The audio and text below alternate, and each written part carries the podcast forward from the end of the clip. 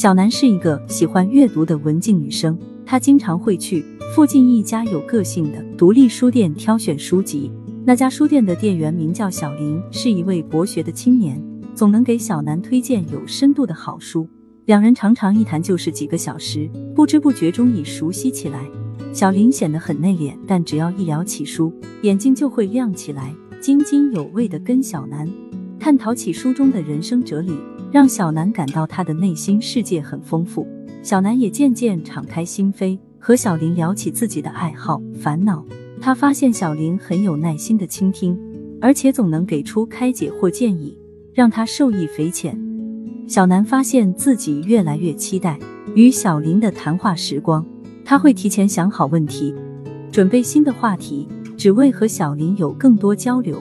听小林分析书中的人物时，小南会注意他认真的神情和澄澈的眼神。当小林听他诉说时，小南也会感受到他的用心。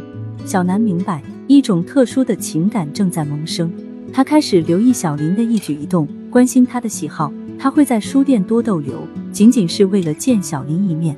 他喜欢小林看书时专注的侧脸，也喜欢他扶老奶奶过马路时的温柔背影。小南隐隐约约明白。自己心动的感觉，但他还在犹豫要不要跨过那一步。他担心会打破两人现在谈书说人生的轻松，担心小林的内向个性会使这份感情无处安放。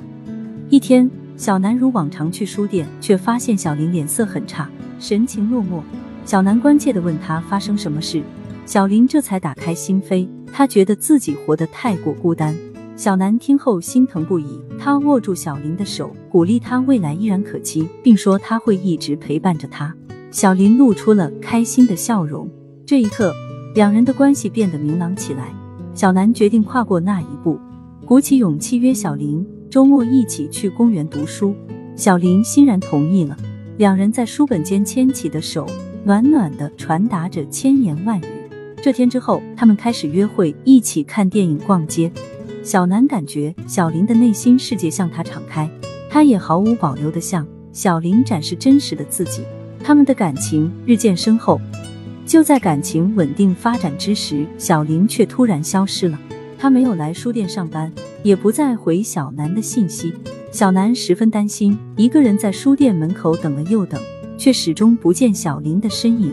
过了一周。小南终于忍不住去找小林的室友打听，才知道小林决定去国外深造，已经离开了。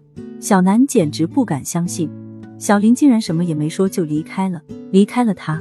小南难过极了，他觉得自己就像小说中的傻女孩。他原以为小林也喜欢他，却没想到一切都变了。过了几个月，小南才逐渐走出伤心，偶尔他还是会想起小林，想起他们一起讨论的点点滴滴。有一天，小南突然收到一个包裹，里面是小林寄来的书，他在国外读书的点点经历，还有一封信。信上写着，小林当时实在无法开口与小南说明，但他一路上都在想念着他，他希望未来有机会再次与小南相见，继续他们的故事。